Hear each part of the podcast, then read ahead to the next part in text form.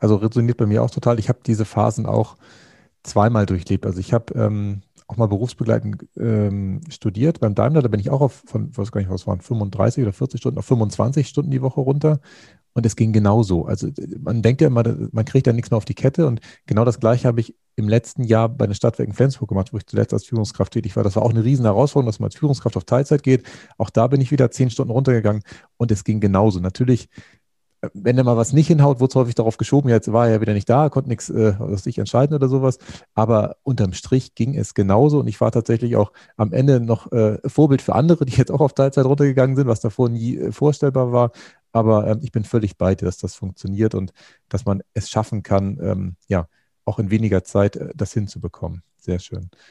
Ähm, Schön, dass du das äh, so, so teilst. Dass, äh, und, und ich glaube aber, es kommt auch etwas an. Es kommt darauf an, dass wir die Teams mitnehmen und dass wir Vertrauen haben und dass wir einen Führungsstil haben, wo wir den, den Mitarbeitern einfach auch etwas zutrauen. Mhm. Sonst geht es nicht. Ja, wenn ich glaube, ich kann keinem vertrauen, ich muss alles kontrollieren, dann funktioniert es nicht. Dann mhm. sorge ich immer wieder dafür, Self-Fulfilling Prophecy, dass die ganze Arbeit auf meinem Tisch landet.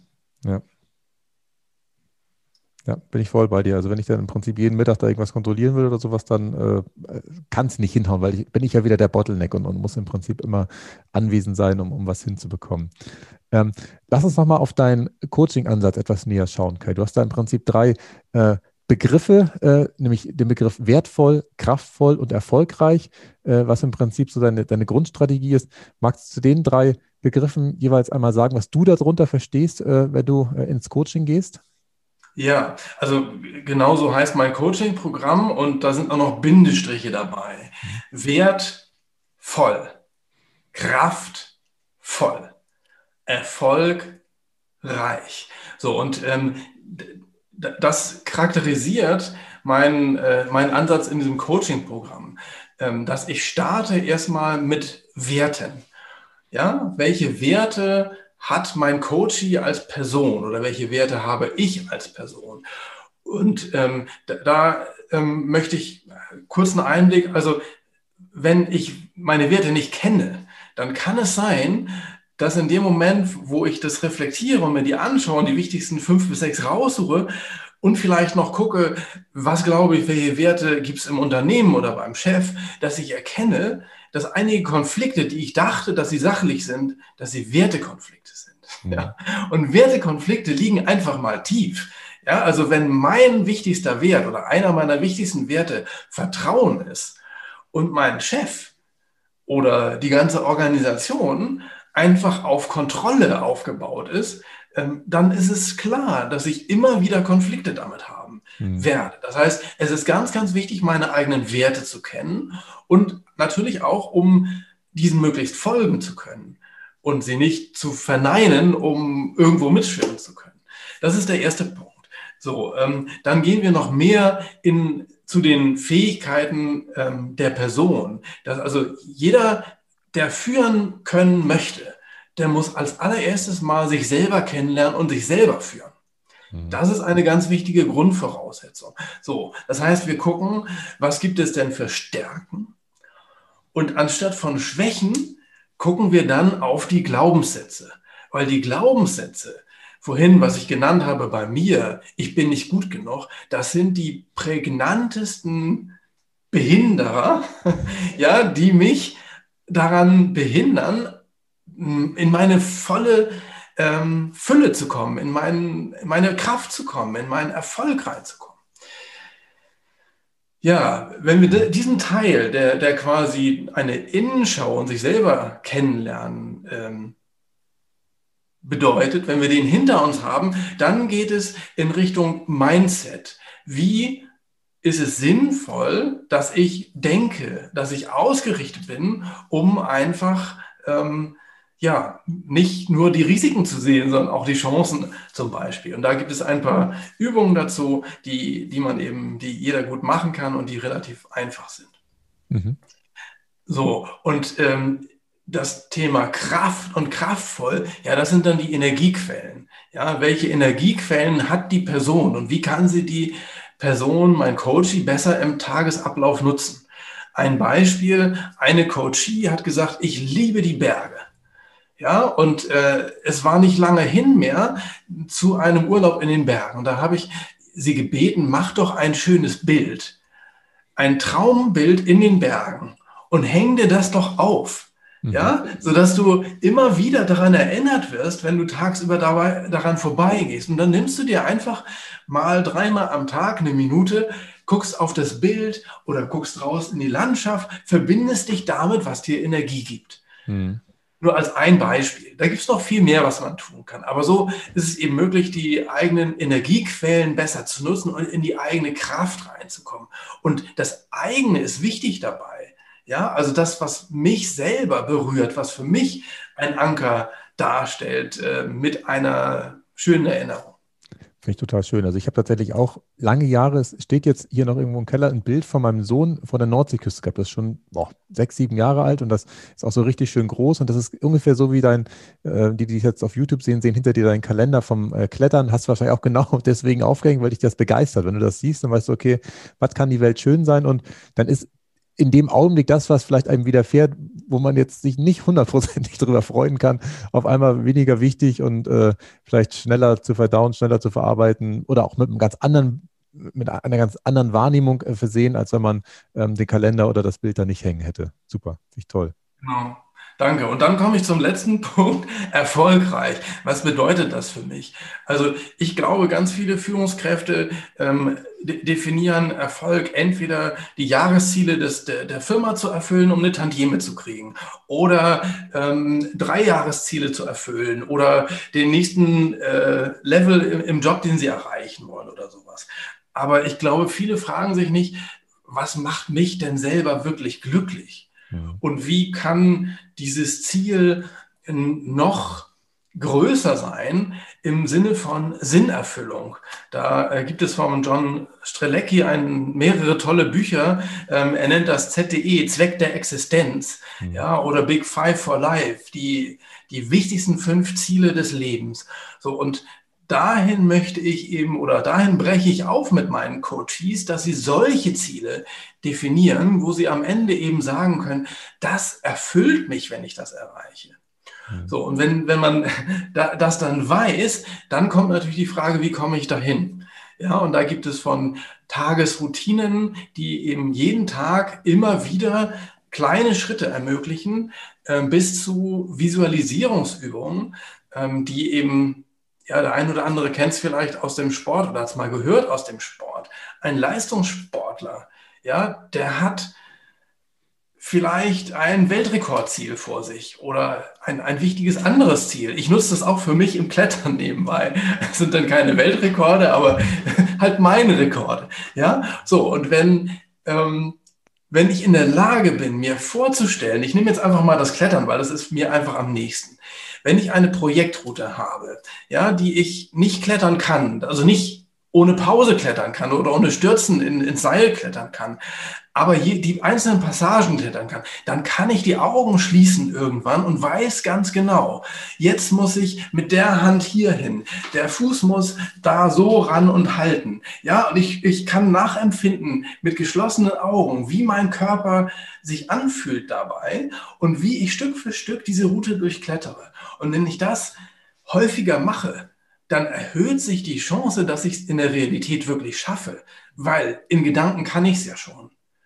Ja, und wenn ich dann noch meine Emotionen dazu nehme, also mich freue, wenn ich das in der Visualisierungsübung schaffe, ja, dann kann ich eben auch eine Vorfreude ähm, darauf schüren. Und äh, das ist immer ganz wichtig. Also Vorstellungskraft und Emotionen zusammen helfen einfach für die Zukunft etwas zu realisieren bin ich auch voll bei dir. Also ich nutze es oder habe es früher, als ich noch Tennis spielen konnte, also ich spiele eigentlich schon noch Tennis, aber im Augenblick kann man ja kein Tennis spielen, weil das ja äh, Corona-bedingt nicht möglich ist, ganz oft gemacht, dass ich mir im Match äh, das im Kleinen vorgestellt habe, dass ich mir vorstelle, wie der Ball jetzt fliegt, dass ich praktisch schon das Gefühl habe, wie ich den Ball treffe, dass er auf die andere Seite fliegt. Und wenn wenn es richtig knapp war und das Spiel eng war, habe ich mir unterwegs schon vorgestellt, wie ich beim Handshake dem Gegner für dieses tolle Spiel gratuliere und ich mir tatsächlich vorstelle, dass ich in der Regel dann auch gewonnen habe.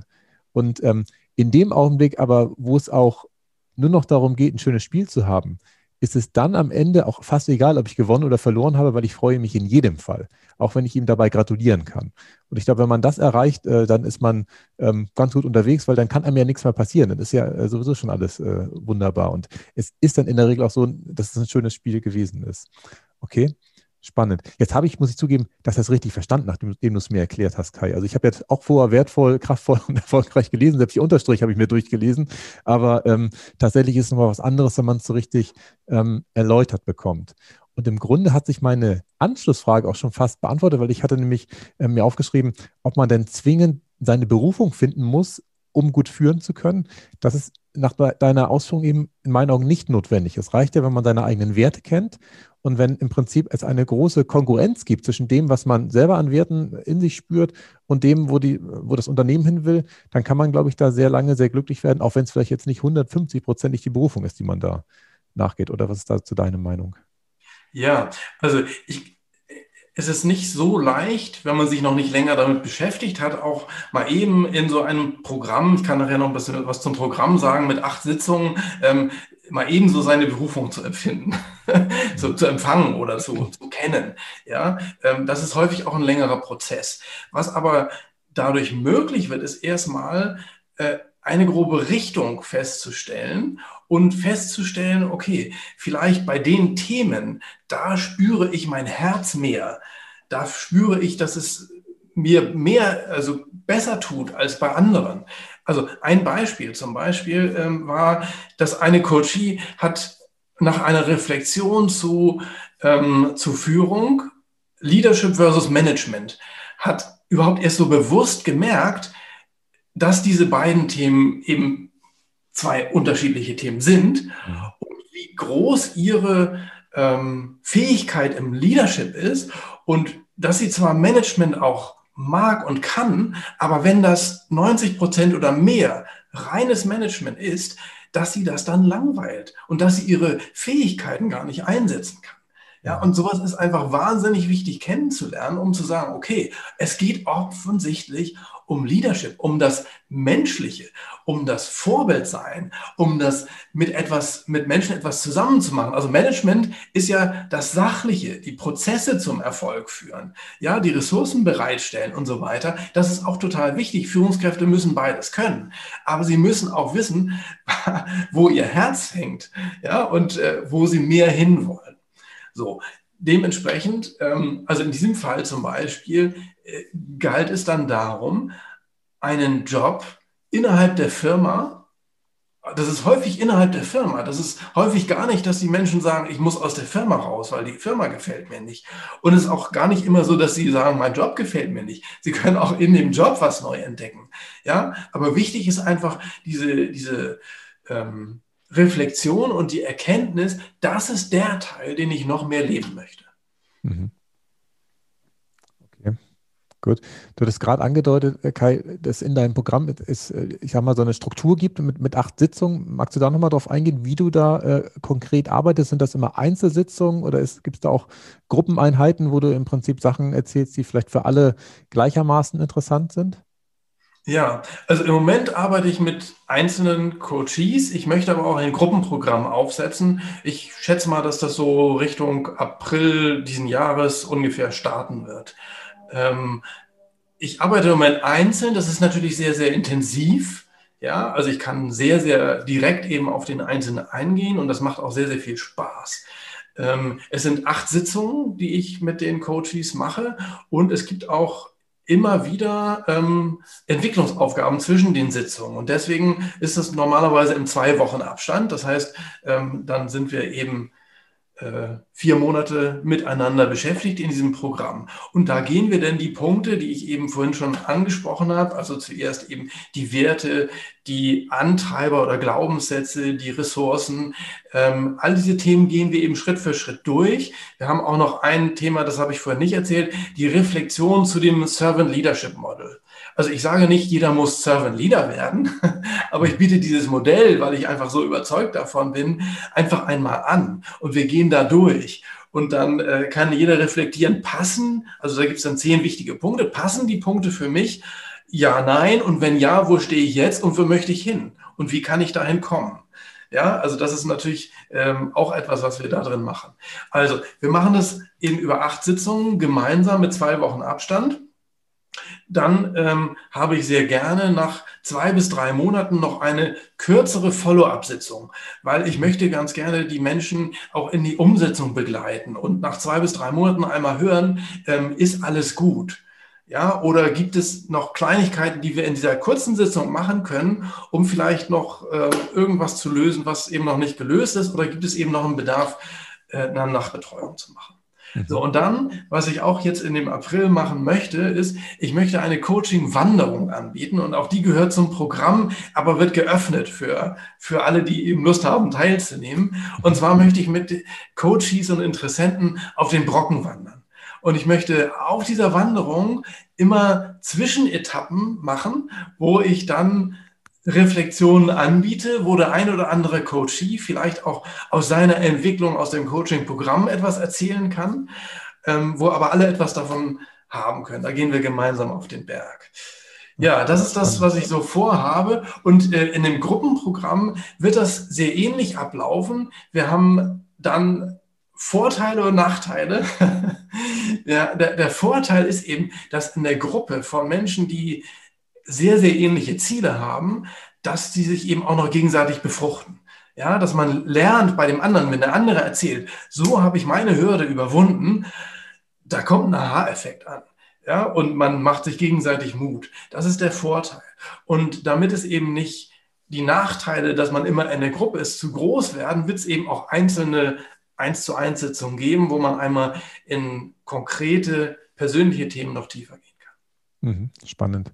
So was ähnliches bietet auch der Thorsten Körting an, der war auch schon hier im äh, Podcast-Interview, der macht auch immer mit ähm, so Kleingruppen, so Wanderungen, aber er ist tatsächlich im Hochgebirge unterwegs und macht genau das Gleiche, dass dann auch mal äh, ein Gruppenmitglied für einen Tag mal praktisch die Führung des Teams übernehmen darf und dann äh, am Abend reflektiert wird, äh, was vielleicht gut gelaufen ist, was man vielleicht noch besser machen kann. total spannend. Also ich glaube tatsächlich, dass durch dieses Rausreißen aus dem normalen, äh, aus dem normalen Trott ganz viel Veränderung möglich ist, weil man da einfach äh, ganz anderes, ähm, eine ganz andere Umgebung wahrnimmt. Spannend. Ich habe in einem der, ähm, der Feedbacks deiner Coaches gelesen, dass Ihnen äh, das Lebenschart mit, mit Ups und Downs besonders gut gefallen hat. Was kann man sich darunter vorstellen? Ist das so eine Art Timeline, wo man sein eigenes Leben äh, darstellt oder, oder was äh, ist, ist damit gemeint? Ja, genau. Ähm, also da ich mache das sehr gerne im Offline-Coaching, ist es besonders plakativ, das erzähle ich jetzt mal, es geht auch im Online-Coaching natürlich, aber im, im Offline-Coaching mache ich das, dazu wird, werde ich übrigens auch, benutze ich dieses Seil. Meine Mutter hat einen Meditations- und Yoga-Raum. Und da nehmen wir dann einfach mal eine Fläche von acht mal vier Metern, ja, auf der vertikalen ist die persönliche Befindlichkeit, also fühle ich mich besonders energiereich, wohl, ähm, super oder bin ich traurig oder ähm, ja, am, am, Boden, ja, das wird auf der vertikalen aufgetragen und auf der horizontalen ist eben die Zeit, ja, und mhm. da kommt eben der Zeitbereich, der eben jetzt wichtig ist für das Coaching. So, und das kann mit Jugend sein, das muss nicht zwingend mit Jugend sein. So, und wenn man das dann so ähm, vor sich sieht, ja, also ein paar Metaplankarten, die eben dann die Events, wie zum Beispiel mein erster Job, meine erste Freundin oder was auch immer, hier der Tod meines Opas, äh, wenn das so im Raum liegt, ja, und äh, wir dann da gemeinsam durchgehen und, und das reflektieren, das ist einfach eine sehr, sehr intensive Übung und ganz, ganz viel ähm, ganz, ganz viele Coaches nehmen daraus ganz viel Kraft, weil sie ihnen noch einmal bewusst wird, welche Täler sie alle durchschritten haben, welche Hochs es gab und womit diese Hochs zu tun hatten. Ja, also ich, ich habe noch keinen gesehen, der, der als ein absolutes Hoch zum Beispiel geschrieben hat, äh, mein höchstes Einkommen ever. Ja. sondern bis jetzt waren es immer etwas, was mit Beziehungen und Menschen zu tun hatte. So, und auch das dann eben zu sehen, in welcher Art und Weise haben die Hochs mit Beziehungen und Menschen zu tun? Was kann ich daraus lernen? Also da nehmen die Coaches ganz viel für die Zukunft mit und ganz viel Klarheit, was sie für die Zukunft brauchen. Hm. War bei mir genauso. Ich habe tatsächlich diese Übung bei Dieter Lange jetzt äh, letzte Woche gemacht auf dem Seminar. Und mhm. ähm, nicht acht mal vier Meter, muss ich zugeben, sondern ein Blatt Papier, wo wir das drauf malen durften.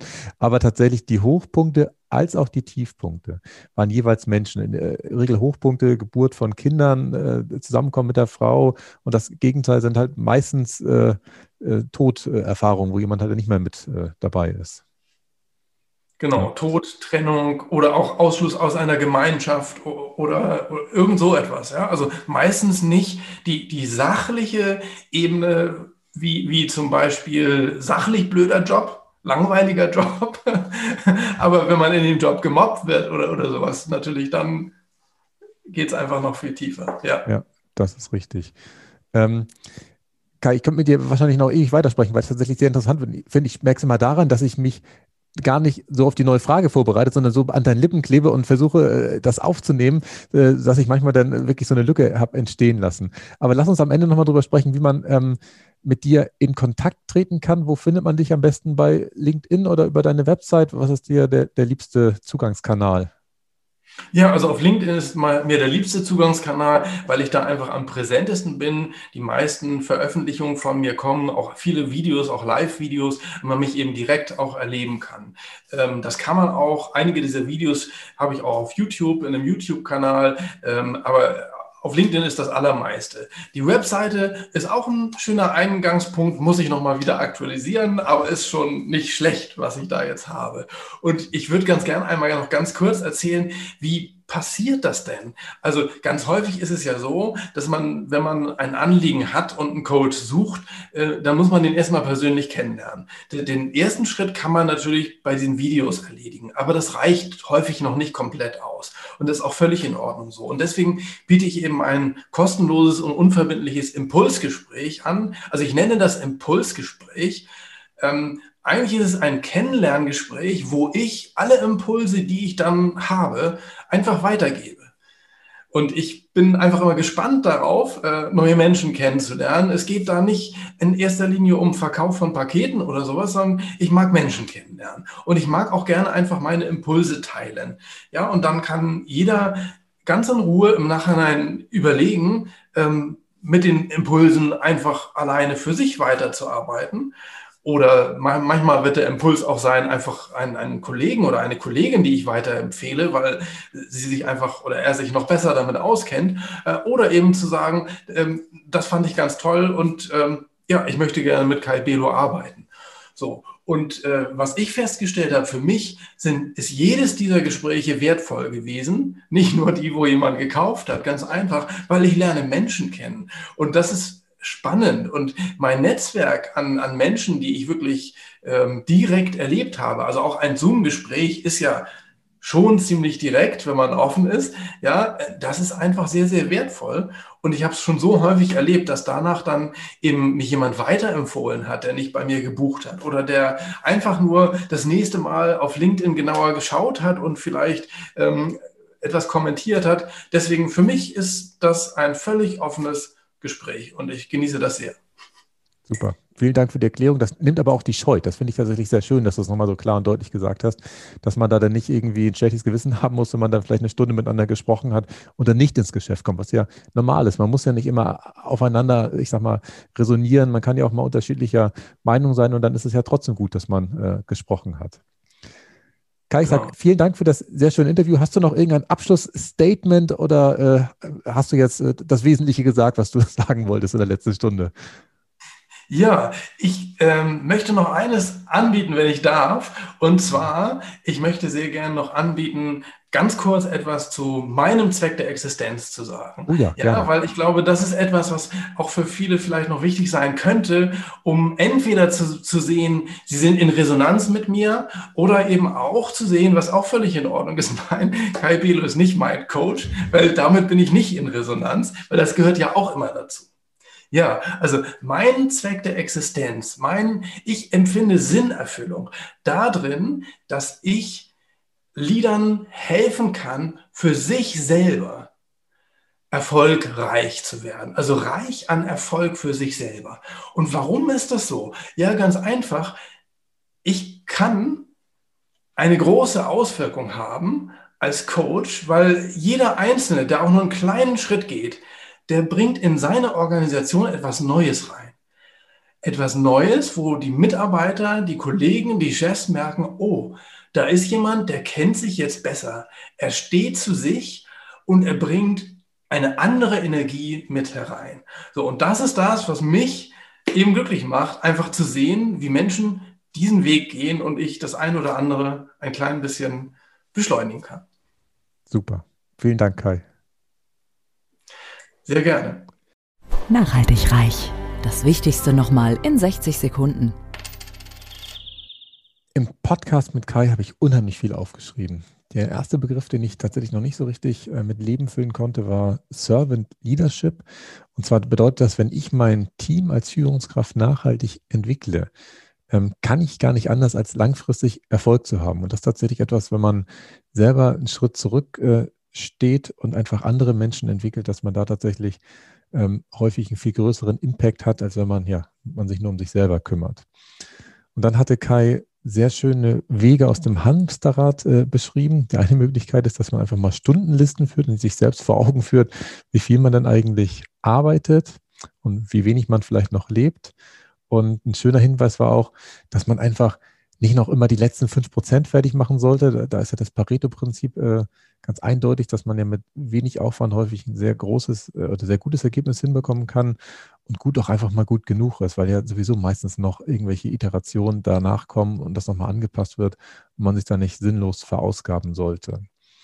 Und dann war ein schöner Tipp, dass man auch mal Verabredung planen sollte mit anderen oder auch mit sich selber, um einfach sicherzustellen, dass man nicht zu lange arbeitet. Und ähm, am Ende ist ja sowieso immer die Energie entscheidend. Das heißt, wenn ich in weniger Zeit ähm, einfach zielgerichteter arbeite, dann werde ich auch alles erledigen, was ich mir vorgenommen habe. Dann fand ich Kais Bild äh, zum Thema Nachhaltigkeit so schön, dass man da keine Opferhaltung einnehmen sollte, dass man ja äh, mit seinem eigenen Wirken sowieso nichts äh, beeinflussen kann, sondern dass man einfach bei sich anfangen sollte. Zum Beispiel, ähm, dass wenn ich in mir Frieden stifte und ich mit mir zufrieden bin, dann kann ich natürlich äh, das auch nach außen tragen, auf meine Umgebung wirken. Und wenn das alle machen, dann äh, ist am Ende alles gut. Und äh, da kann nur jeder bei sich tatsächlich anfangen. Und deswegen äh, ist das für mich ein sehr schöner Aspekt der Nachhaltigkeit. Und dann fand ich natürlich Kais ähm, Ansatz von wertvoll sehr schön, ähm, den ich auch da erst so richtig verstanden habe äh, im Interview, dass jeder tatsächlich nach seinen eigenen Werten leben sollte, die natürlich sich irgendwann mal auch erarbeiten sollte oder sich überlegen sollte, welche Werte für ihn wichtig äh, sind. Und ähm, im Idealfall sollte auch jeder seinen eigenen Zweck der Existenz kennen. Das heißt, äh, sich zu überlegen, was ist mir wichtig im Leben? Denn in dem Augenblick ähm, fängt man ja an, sich zu überlegen, was kann ich dann überhaupt, ich sag mal, tagsüber beruflich machen oder was passt dann einfach gar nicht, wenn der Zweck der Existenz des Unternehmens so gar nicht beisammen sind. Und auch noch ein schöner abschließender Hinweis war, dass man Kraftquellen im Tagesablauf nutzen darf. Zum Beispiel, dass man sich ein Bild aufhängt vom Wanderurlaub oder von irgendwie Familienbild, wenn man Familientyp ist, um das einfach wieder zu visualisieren und sich dann wieder ja, in, innerhalb von Millisekunden wunderbar und glücklich zu fühlen. Ich bin mir sicher, dass euch die heutige Folge wieder gefallen hat und habt in ihr zum Thema ähm, Führung mit Nachhaltigkeit oder wie man nachhaltig führen kann, viel mitnehmen konntet. Ich bin gespannt auf eure Rückmeldung und weitergehenden Fragen, die ihr mir gerne bei Instagram schicken könnt. Bis zum nächsten Mal. Tschüss. Nachhaltig reich. Kein erhobener Zeigefinger, eher ein Blick für die Möglichkeiten. Und mehr Möglichkeiten findest du im www auf klaushartmann.de.